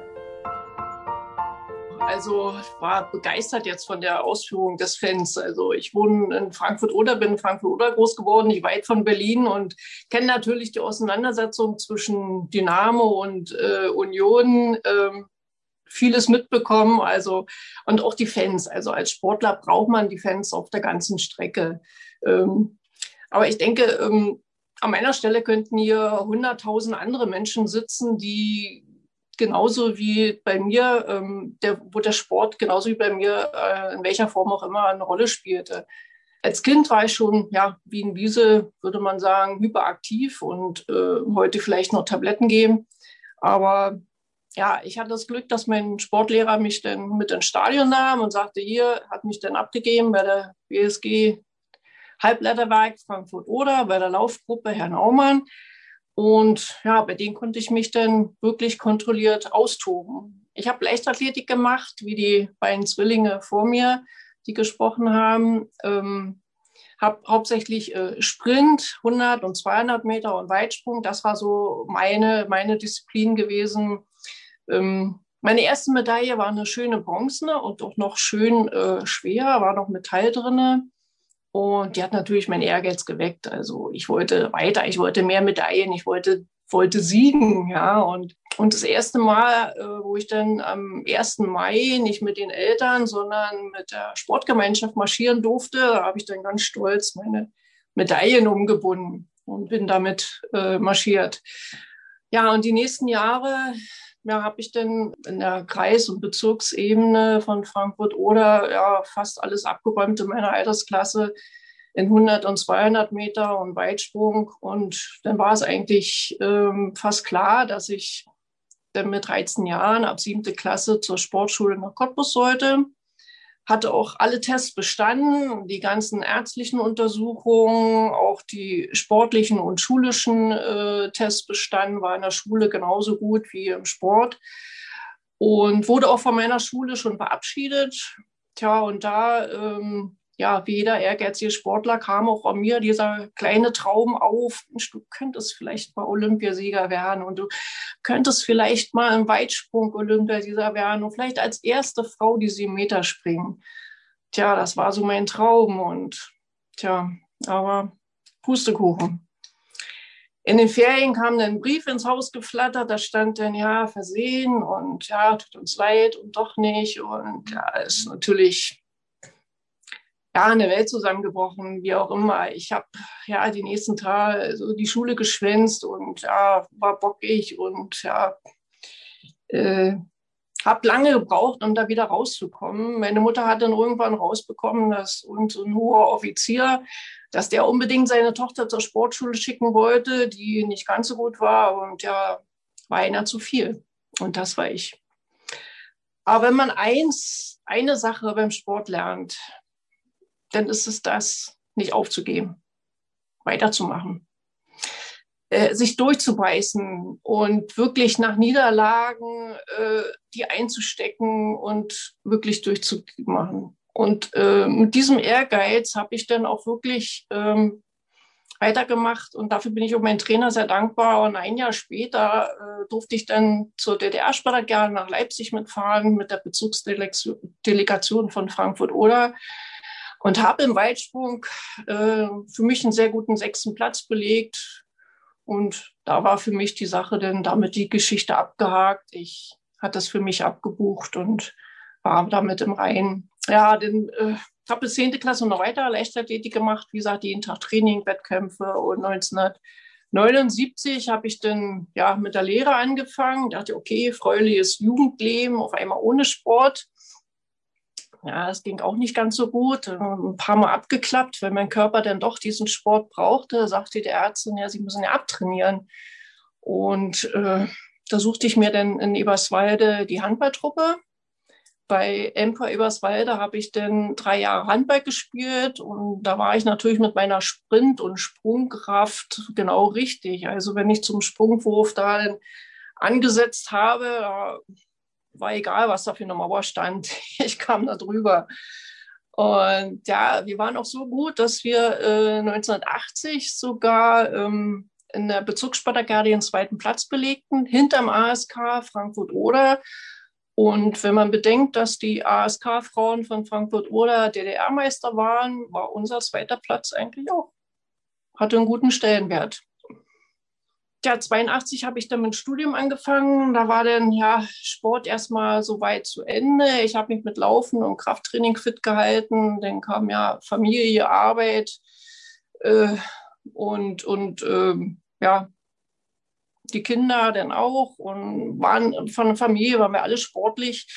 Der Mann war Fußballer, deshalb kenne ich auch äh, die ganzen Fußballgeschichten und die Fans, die unbedingt äh, am Fußballfeld stehen müssen. Die Kinder haben vieles ausprobiert, haben auch, ähm, sind daher beim Handball, Leichtathletik und Volleyball gelandet und zusammen haben wir eben doch viele Radtouren gemacht und sind gemeinsam wandern gegangen. Und ja, ähm, 1997 fing dann meine zweite Sportlerkarriere an. Nach 15 Jahren Pause habe ich dann beim MSV Treepoint bei uns in Frankfurt-Oder äh, habe ich mit Laufen äh, wirklich professionell angefangen. Vorher bin ich ja gelaufen, ohne zu wissen, wie viele Kilometer ich da laufe. Und dann wusste ich, okay, dann, äh, wir haben so ein Oder-Spree gehabt, wo wir in der Gegend so 10 bis 20 Kilometer laufen und in der entsprechenden Altersklassenwertung haben dachte ich, Mensch, wenn du 20 Kilometer läufst, dann kannst du ja irgendwann mal auch einen Marathon laufen. Das ist ja doppelte. Ja, gesagt, getan. Äh, Im Jahre 2000 äh, habe ich mich dann äh, getraut, auch angemeldet, in Berlin den Marathon zu laufen. Im September ist der immer. Und ähm, waren da, waren, glaube ich, auch schon über 20.000, 30.000 Läufer. Und als ich da dann äh, Start bin und ersten Kilometer und äh, da steht dann mal, jeden Kilometer steht da äh, die Schilder dran. Ne? Und beim ersten Kilometer dachte ich, oh Gott, und jetzt willst du noch 41 Kilometer laufen. Aber ich hatte gar keine Zeit, den Gedanken weiterzudenken. Einfach, es war ein Traum. Und ja, und ab da an hieß es, okay, ich laufe jetzt jedes Jahr ähm, einen Marathon und bin dann die nächsten Jahre Marathons beziehungsweise Halbmarathons gelaufen ähm, um, mehrmals in Berlin und auch ähm, in Rennsteig äh, bin ich ein paar Mal gelaufen und auch auf Usedom und Spreewald. So waren es dann einige Sachen. Sie können hier wieder nicht starten. Okay, Video ist aus. Ja, und ja, jedes Jahr Marathon, Halbmarathon. Es gibt bei uns aber noch ein anderes schönes Event, äh, ist der Run Bike in Neuzelle, äh, den wir ähm, machen. Das ist ein Teamlauf, äh, gibt es eine Strecke von 42 Kilometer und 100 Kilometer. Und den ersten Run im Bike, ähm, den habe ich mit meiner Freundin äh, gewonnen. Ähm, man startet als Zweierteam, der eine läuft und der andere fährt mit dem Fahrrad nebenher. Ähm, wir haben den ersten gewonnen und beim zweiten Run im Bike hat uns dann äh, ihr Freund mit einer Sektdusche im Ziel empfangen. Ja, meinen zweiten Marathon in Berlin, ja, ich dann 2005 äh, gemacht. Da hat mich dann meine Familie angefeuert. Äh, die waren zwischendurch, wo ich dann auf der Strecke äh, mich abgequält habe in der Fußballkneipe, äh, ein Bierchen trinken. Aber äh, dann kurz vorm Ziel habe ich sie dann doch noch gesehen und äh, konnte sie umarmen und äh, den letzten Kilometer dann durchs Brandenburger Tor zu laufen, was wir früher eigentlich nur äh, vom Weiten sehen konnten. Und jetzt laufe ich da durch und äh, ich laufe ins Ziel und jeder bekommt eine Medaille, alles jubelt für mich und äh, es ist einfach dieser magische Moment, den, den vergisst man nie und dafür hat man all diese Strapazen und, und auch die Leute, die drum einstehen, ja, also es ist der reinste Wahnsinn, den man da denn äh, beim Einlauf, beim Zieleinlauf erlebt, bei so einem Marathon. Ja, in unserem Verein im MSV Treepoint sind wir äh, neben den Läufern, sind auch noch Schwimmer und Radfahrer. Und äh, diese drei Disziplinen zusammen ergeben einen Triathlon. Den kann man alleine machen oder eben auch als äh, Staffel. Und 2008 äh, sind wir vom Verein, waren über 20 Leute, sind wir nach Glücksburg gefahren und haben am Ostseeman teilgenommen. Äh. Das ist ein Ironman, da haben wir eine Frauenstaffel gebildet. Da ist die, äh, Claudia, die 3,8 Kilometer in Ostsee geschwommen. Kathleen ist dann 180 Kilometer mit dem Rad gefahren. Und ich bin 42 Kilometer äh, gerannt. Ähm, wir waren über zehn Stunden unterwegs und haben um sage und schreibe vier Sekunden den dritten Platz leider Gottes verfehlt. Äh, aber es war ein Highlight, es hat Spaß gemacht und äh, wir waren einfach happy. Aber 2010 haben wir dann in Moritzburg beim Triathlon bei der Halbdistanz äh, die Frauenstaffeln äh, gewonnen. Da ist dann äh, Rita die 1,9 Kilometer geschwommen und Kathleen ist dann die 94 Kilometer Rad gefahren und ich bin die 21 Kilometer gelaufen. Von unserem Verein, die haben mich alle angefeuert an der Strecke, standen da und wussten, da wird ein Sieg draus. Und ja, und gemeinsam äh, äh, einen Sieg erringen, das ist einfach fantastisch, was man da äh, erlebt in der Mannschaft, im Verein. Das war ja Erlebnis, was man immer wieder äh, in Gedanken hervorruft. Ja, mein letzter großer Lauf war 2015 in Berlin. Leider Gottes musste ich wegen Knieprobleme äh, mit dem Laufen aufhören. Aber ich wollte unbedingt noch in Berlin laufen, die, weil äh, dieser Lauf der einzige ist, wo man ins Olympiastadion ins Ziel läuft. Meine Kinder waren dabei, da war ich sehr froh, dass sie mich unterstützt haben. Und ja, die 20 Kilometer waren ein bisschen hart, aber der letzte Kilometer ist einfach, äh, ja, man läuft äh, an der Sommerband vorbei durchs Marathontor mit einer Gänsehaut. Äh, auf den Armen und ähm, kommt ins Stadion rein auf dem blauen Tatanbahn und wie ein ehemaliger 200 Meter Läufer lege ich mich in die Kurve, sehe in die Kurve, meine Kinder winken, winke, schreie zurück und ja, und laufe, nein, fliege eigentlich wie ein geführter Olympiasieger über die Ziellinie und ja, da war eigentlich ähm, der Traum des kleinen Mädchen, was mal Olympiasieger werden wollte, war damit erfüllt. Ich war geführter Olympiasieger, hatte meine Medaillen und hatte das damit abgeschlossen. Das war für mich einfach ein Erlebnis top. Und deshalb ist auch diese letzte Medaille von ja, über 100 Medaillen, die ich da in meinem Leben, mein Sportlerleben errungen habe, ähm, mit einer der wichtigsten ich habe keine Olympiasiege oder Rekorde oder sonst was errungen, aber ich habe Erlebnisse gehabt, die im, Herzen sind, die immer im Herzen bleiben werden. Und ja, und auch wenn ich drüber erzähle, immer wieder äh, frisch sind. Ja, nun war mit den Laufen natürlich nicht jetzt mein Sportlerleben zu Ende. Ähm, eine andere Leidenschaft von mir sind die Berge. Einfach in den Bergen zu sein, das Bergwandern und Klettern ich bin seit Jahren Mitglied im DRV, im Deutschen Alpenverein Frankfurt-Oder. Wir haben eine eigene Kletterhalle und äh, machen auch gemeinsame Bergtouren. Und einen Traum davon habe ich mir erfüllt. Ich war 2009 auf den Kilimanjaro. Der ist 5895 Meter hoch. Und da oben nach äh, sechs Tagen Aufstieg äh, steht man auf dem Dach von Afrika.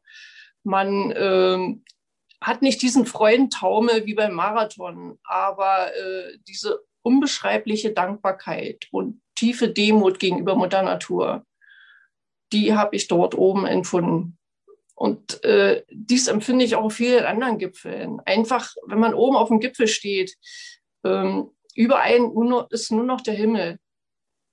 Man spürt da oben, dass es etwas Großes, Ganzes gibt, zu dem auch wir gehören.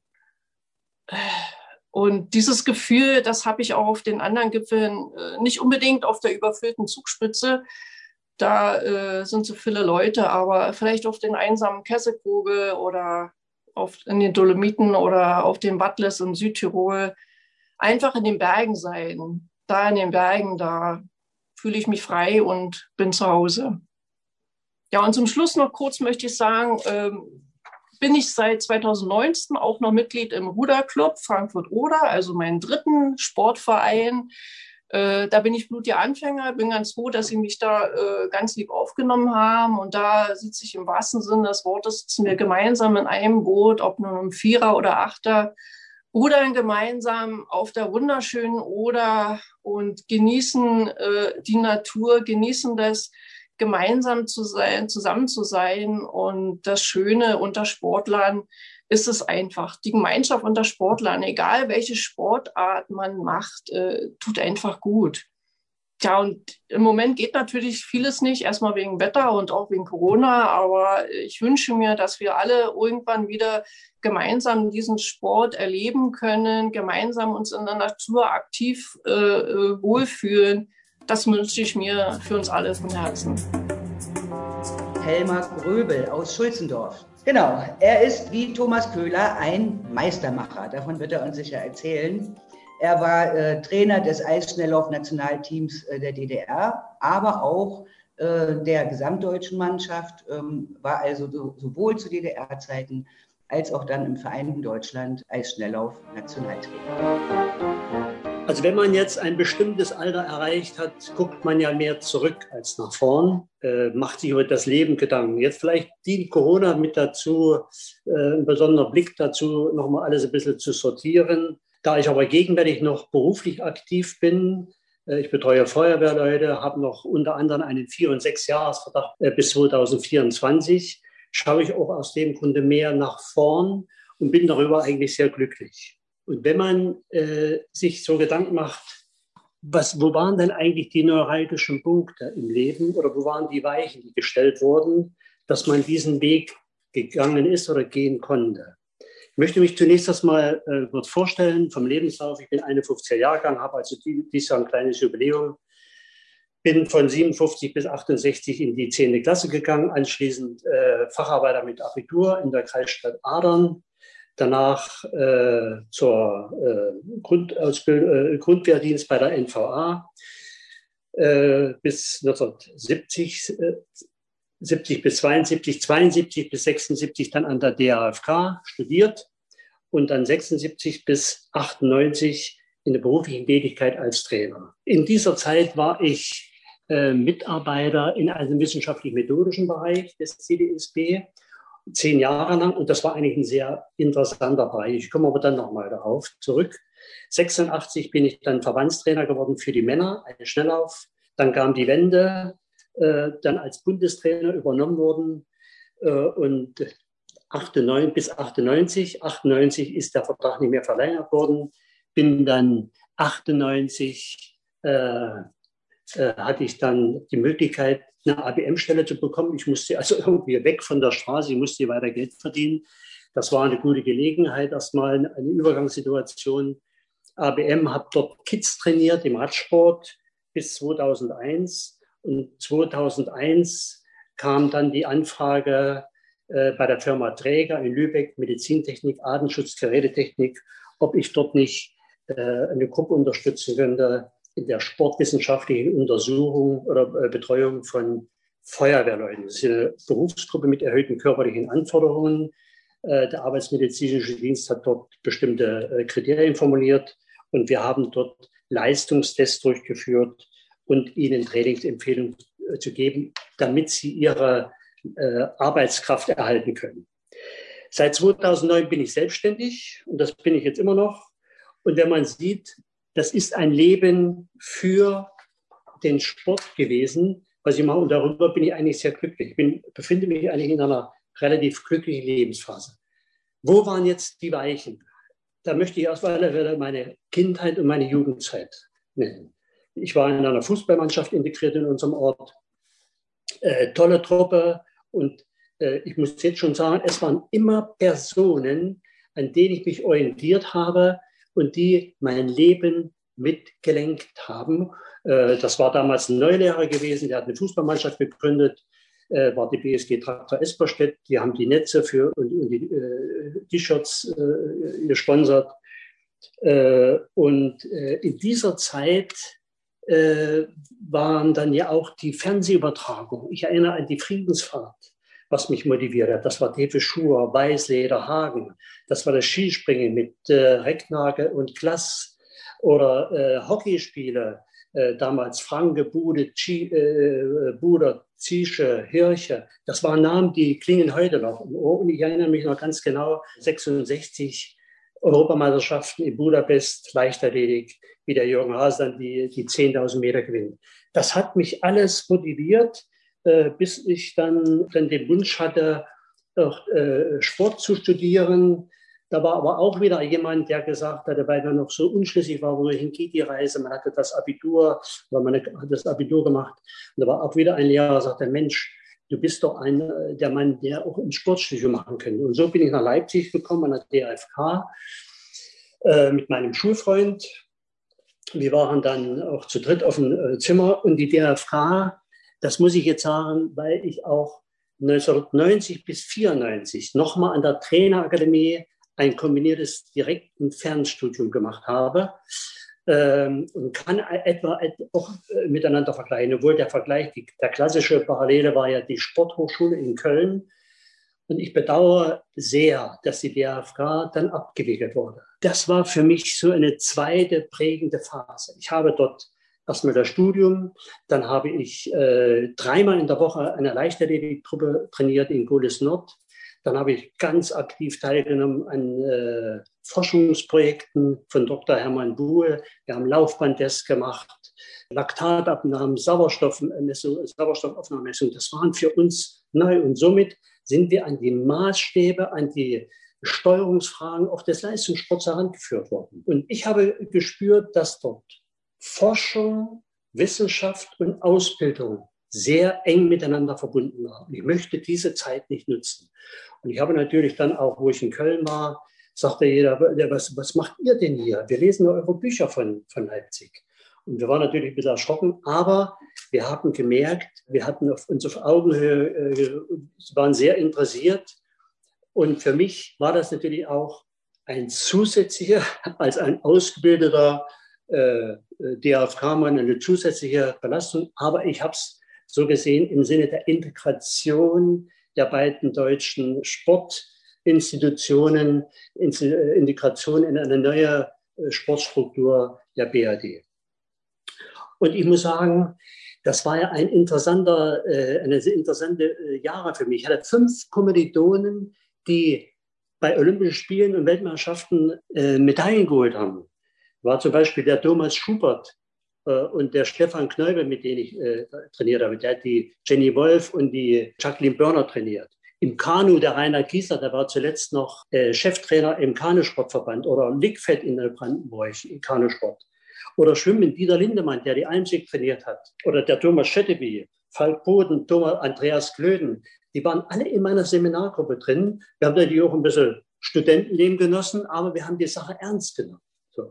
Und was, was es denn geworden ist, das war eigentlich ein Weg, das ist mir im Nachhinein das bewusst geworden, was das für eine tolle Zeit war. Und nicht zuletzt will ich vergessen, äh, wir standen am Anfang 72 dann an der DFK, wurden ja eingewiesen, haben unsere Zimmer bekommen und da stand noch jemand da, den wir kannten von unserem Kreis. Kann ich mit bei euch aufs Zimmer? Und da stellte sich daraus, das ist der Peter Schumann. Das ist der Vater von dem Nils Schumann, der dann 2000 Olympiasieger über 800 Meter geworden ist. Also es waren, also der Leistungsgedanke war in dieser Mannschaft drin und das hat mich auch geprägt. Dann hatte ich den Wunsch gehabt, natürlich als Leichtathlet äh, nach Halle zu gehen oder nach äh, Erfurt in den Club zu trainieren. Man hat mir aber dann vorgeschlagen, in der Lenkung, äh, du gehst nach Berlin, was ich dann auch angenommen habe. Berlin zog alleine schon äh, als Leitungsassistenz Unterstützung später für Verbände und, äh, oder die Sportclubs. Das habe ich angenommen. Und das war für mich eine dritte, äh, beginnende dritte Zeit, äh, zehn Jahre in einer Abteilung zu arbeiten, sportwissenschaftlichen Abteilung, äh, wo ich alle Verbandstrainer die kamen zu uns. Wir haben dort die Rahmentrainingspläne beraten und bestätigt. Und dort wurden Ansprüche formuliert, an die ich dann reingewachsen bin. Und das war zehn Jahre, bis dann der Generalsekretär kam, 86 Leistungssportbeschluss, Mensch, verstärkte Entwicklung der Männerleistung im Schnelllauf. Wir arbeiten lange zusammen, weil wir auch, ich hatte die Wintersportarten, Skilanglauf, Biathlon und, und Eisschnelllauf. Helmut, du kennst die Trainer, äh, äh, äh, du wirst dort geachtet, würdest du diese Funktion übernehmen, Verbandstrainer Männer? Das habe ich natürlich gemacht. Ich habe es zunächst erstmal als Chance, aber ich habe auch die Verantwortung gesehen, die auf mich dann zukommt, weil es ja eine leistungsorientierte Tätigkeit war und ich ja leistungsgebunden dort gearbeitet habe. Das war für mich klar und, da, äh, und so habe ich das eingegangen, die Chance genutzt äh, und dann kam natürlich ich hatte, ich wusste, dass ich erfahrene Trainer an meiner Seite habe. Zum Beispiel der Achim Franke, der einer der weltbesten Eisschnelllauftrainer, den es äh, bisher gab, oder den Thomas Schubert, Stefan Knöbel. Und ich muss dazu sagen, das Eisschnelllauf, die erfolgreichen Eisschnelllauftrainer, da gibt es drei Generationen. Das ist die erste Generation. Das sind die Eisschnelllauftrainer, die selbst Eisschnelllauf gemacht haben. Zum Beispiel die Helga Hase. Die zweite Generation ist, das sind die ehemaligen Hockeyspieler. Man hat 72 gesagt, also wir wollen Eis schneller verstärken. Da gibt es zehn Medaillen. Wir konzentrieren die Kräfte. Das war eine ganz normale Geschichte. Und wir, ihr, macht jetzt nicht mehr verstärkt Hockey. Wir bieten euch dort eine Möglichkeit an, als Trainer zu arbeiten. Und das war eine ganz entscheidende Frage. Und die dritte Generation, das sind die äh, Umgelenkten, sage ich mal, ehemals Leichtathleten. So, ich war ein Leichtathlet, der Thomas Schubert war Leichtathlet, der Stefan Knöbel, die Kabi Fuß mit der äh, Gunter Niemann war Leichtathlet. Das waren, wir hatten ein Grundwissen gehabt und über einige Jahre äh, äh haben wir uns dann die spezifischen Dinge angeeignet und alle waren erfolgreich bei Olympischen Spielen und Weltmeisterschaften. Das gibt es eigentlich fast nirgends. Und jetzt kommt die, die neue Generation, die muss sich beweisen. Leider ist es ein, wird, sind die Eisschnellläufer spielen jetzt eigentlich keine Rolle mehr. Das tut uns ein bisschen leid. Aber dorthin zu gehen und als äh, Ratschläge zu geben, sie müssen ihren Weg selber finden. Natürlich hatte ich in dieser Zeit entscheidend äh, wichtig war für mich, dieser Wechsel, das war eine bedeutende Phase. Der Wechsel von der Sportstruktur der DDR zur Sportstruktur der BRD. Das war ein grundsätzlicher Wechsel, den wir dann äh, erfolgreich, sage ich mal, bewältigt haben oder überstanden haben. Das waren völlig andere Sportstrukturen. Da möchte ich mal drei Begegnungen, die eigentlich uns geprägt haben. Das war die erste Begegnung. Wir waren in Inzell, erster gemeinsamer Trainingslehrgang. In, habe ich angeregt, dass der Präsident noch mal dort ein paar Worte vor der Mannschaft reden könnte. Nach einigen Hin und Her war es dann soweit. Er trat auf, hat eigentlich mehr von Problemen gespro gesprochen, von Fördermitteln und, und so weiter, vom Bund. Nach fünf Minuten klingelte das Telefon, er ging dann raus und kam dann auch nicht wieder. Am Abend haben wir dann Armbrot gegessen. Da kam ein Sportler auf mich zu und sagte, Herr Gröbe, war an dem Trainertisch, äh, dann fahren wir morgen nach Hause. Ich sage, äh, wir haben doch morgen eine Prüfung. Ich hat denn das überhaupt noch Zweck, dass ich mich nach dieser Krabbrede auf Olympia vorbereite? Das war äh, für uns beeindruckend. Das war ja alles äh, sehr still gewesen. Wir haben uns dann zusammengesessen, Mannschaftsgespräche gemacht und wir haben gespürt, dass wir alleine in dem Boot waren nach Albertville. Und das gab nochmal einen Ruck durch die Mannschaft. Und ich muss sagen, keiner von denen hat ja die Trainingsgruppe verlassen. Es war ja Leichtathletik zum Beispiel, wo man nach Leverkusen gegangen ist, wo das Geld ein bisschen zog. Und das war die Garantie für die Leute in der Trainingsgruppe, auch sich weiterzuentwickeln und gute Leistungen zu bringen. Ich möchte äh, einen zweiten Gedanken haben. Albertville wir kommen äh, nach, äh, hatten noch ein Telefongespräch zu machen mit äh, Uwe May, der Achim Franke kam mit und war mit dem Mannschaftsführer von äh, Walter Tröger, Chef der Mission. Und ich erinnere mich in dem Augenblick, ich hatte den Walter Tröger 88 gesehen bei einem Sportschau-Interview, wo er sagte, wo er gefragt worden ist nach den Medaillenaussichten der Bundesrepublik, sagte also, wir machen die Medaillenhascherei nicht mit. Es ist Teilnahme wichtig. Und da habe ich so gedacht, Teilnahme. Ich gehe doch nicht zur Teilnahme hierher. Ich will doch gewinnen mit den Sportlern. Und letzten Endes hat die Geschichte selbst eine Antwort darauf gegeben, dass die Verbände und dass die, dass die äh, Olympiastützpunkte gefördert werden nach den Leistungen. Und wer die Leistung nicht bringt, wie? Das ist ja so. Wir sind eine Leistungsgesellschaft. Und der letzte Gedanke noch und zur Entwicklung des Klappschlittschuhs. Wir kennen ja in verschiedene Entwicklungen in den Sportarten, zum Beispiel, das war 68 der Fosbury-Flop oder der Faustspiel im Skisprung. Und 96 kommen wir nach Insel und die Holländer laufen mit Klappschlittschuhe. Äh, wir hatten so einen Vorsprung gehabt bei den Frauen, dass wir uns nicht so Gedanken gemacht haben. Das muss ich mal ehrlich sagen. Äh, bis nachher die immer näher rankamen. Und bei der Europameisterschaft haben wir nach 13 Jahren die Europameisterschaft verloren. Und dort kam, der, äh, haben wir gesagt, jetzt müssen wir was machen. Und im Grunde genommen haben wir die Anpassungszeit unterschätzt. Die Anpassungszeit, ich habe alle äh, Sportler gefragt, die dort äh, mit Klappschlittschuhen gelaufen sind, die hatten vier bis sechs Tage, da waren die nachher voll auf den Schlittschuh drauf und der Schlittschuh bringt etwa eine Sekunde Leistungsvorsprung gegenüber den anderen. Also ich könnte, ich könnte noch viel mehr erzählen. Ich würde den Thomas noch ein paar äh, bisschen Zeit lassen. Vielleicht noch eine, ein Gedanke. Der Unterschied zwischen dem BRD-Sport und dem Sport damals in der DDR. Der BRD-Sport wird verwaltet. Der DDR-Sport wurde geführt. Es wurden Leistungsziele vorgegeben. Wir haben Leistungsprognosen erstellt. Das trainingsmethodische Konzept, Inhalt, Methode, Maß, Organisation und der organisatorische Rahmen wurde abgemacht. Und äh, die Leistungsdiagnostik hat dann die Training, mit, mit der Trainingssteuerung dazu beigetragen, dass wir auf dem richtigen Weg sind.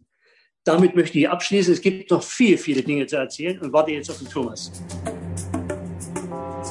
Dr. Thomas Köhler aus Dresden. Er ist zweifacher Olympiasieger und dreifacher Weltmeister im Rennrodeln, der sich nach Ende seiner aktiven Karriere als Trainer und Sportfunktionär äh, einen Namen machte, war unter anderem Vizepräsident des Deutschen Turn- und Sportbundes, kurz DTSB, und im Mitglied des Nationalen Olympischen Komitees der DDR. Er war aber auch Trainer und Sportfunktionär im, oder ist im Vereinten Deutschland. Ich wollte eigentlich ganz anders beginnen, aber ich muss erst mal bemerken, dass ich auch Erzgebirgler bin. Hier sind so viele Erzgebirgler heute zu Wort gekommen. Da muss ich darauf hinweisen, dass ich auch 30 Kilometer von Oberwiesenthal meine Kindheit und Jugend verbracht habe. Ähm, eigentlich deckt sich das, was ich erlebt habe, mit dem, was in den vergangenen sechs Geschichten erzählt worden ist. Es hat mich tief beeindruckt, das muss ich ehrlich sagen, weil es sich nicht deckt mit der Mehrzahl der Medien über den DDR-Sport. Hier höre ich andere Geschichten und ich muss sagen, ich bin wirklich sehr beeindruckt und darf meine Geschichte dazu erzählen. Sie ist ähnlich. Natürlich, ich gehöre zu den Rodern. Damals, zu der Zeit, als ich gerodelt bin, hieß es noch Rennschlittensport. Das war eine Randsportart. Und selbst wenn du Weltmeister warst, warst du Held auf Zeit. Am nächsten Tag warst du schon wieder vergessen. Also es gehörte nicht zu diesen beliebten, populären Sportarten. Aber das hat sich geändert mit den vier Bahnen in der Welt, äh, in, in, Deutschland und den Olympischen Spielen auf Eis, auf Kunsteis mit Bob, Skeleton und Rodeln, wo insgesamt neun Goldmedaillen gewonnen werden können, ist das eine ganz andere Sportart geworden. Ich begann, ich will mal nur meine Geschichte an den Olympischen Spielen erzählen, weil es sonst so umfangreich wird. Ähm, ich habe siebenmal in Folge an Olympischen Spielen teilgenommen. Zweimal als Sportler, zweimal als Trainer und zweimal als Funktionär. Und das begann 1964 zur olympischen Premiere dieser Sportart damals noch, und das ist ja auch interessant für viele, gar nicht mehr so gegenwärtig, in einer gemeinsamen deutschen Olympiamannschaft, mhm. die also äh, eine gemeinsame Fahne hatte, eine gemeinsame Hymne und so weiter, die beiden nicht gehörte. Und die beiden Mannschaften haben sich auch wesentlich voneinander unterschieden. Aber für mich war das die olympische Premiere und ich muss sagen, da wurden noch vier Läufe an vier verschiedenen Tagen gefahren. Das war eine Nervenschlacht. Die, die, ganze Nacht ist man dann immer weitergefahren.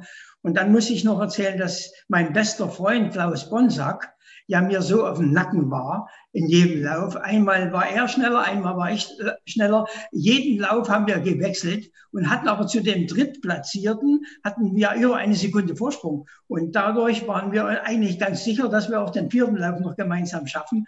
Und heute ist das vielleicht für viele unvorstellbar. Die zwei stärksten Kontrahenten waren die zwei besten Freunde. Das ist, das ist schwer zu beschreiben. Ich sage mal nur ein Beispiel. Ein Abend vor dem letzten Lauf habe ich mich auf den Stuhl gestellt und habe zu meinem Klaus Bonsack gezeigt, morgen geht es für mich so oder so. Damit war gemeint auf dem Siegerpodest, entweder ich stehe unten oder oben. Klaus Bonsack steigt auf den Tisch und sagt, für mich geht es nur so. Hat sich dann einigermaßen ausgeglichen, weil wir äh, zwei Köpfe äh, unterschiedlich groß waren und dann waren wir uns gleich. Aber das soll nochmal zeigen, welche, welche Freundschaft und selbst unter den strengsten äh, Konkurrenten bestand. Und diese Freundschaft hat sich übrigens bis zum heutigen Tage gehalten. Die nächsten Olympischen Spiele waren 1968, vier Jahre später. Und ich hatte die Ehre, das ist wirklich eine Ehre, die Fahne vor der Mannschaft zu tragen für die DDR. Damals schon zum größten Teil selbstständig, Mannschaft mit eigener Kleidung und eigener Führung, aber immer noch mit der schwarz-rot-goldenen Fahne und dem weißen Ring und äh, mit der Hymne. Schön, Freude schöner Götterfunken. Aber jeder, der sich noch ein bisschen mit der Vergangenheit auskennt, der weiß, dass dort ein Riesenskandal bestand, dieser Kufenheitsskandal.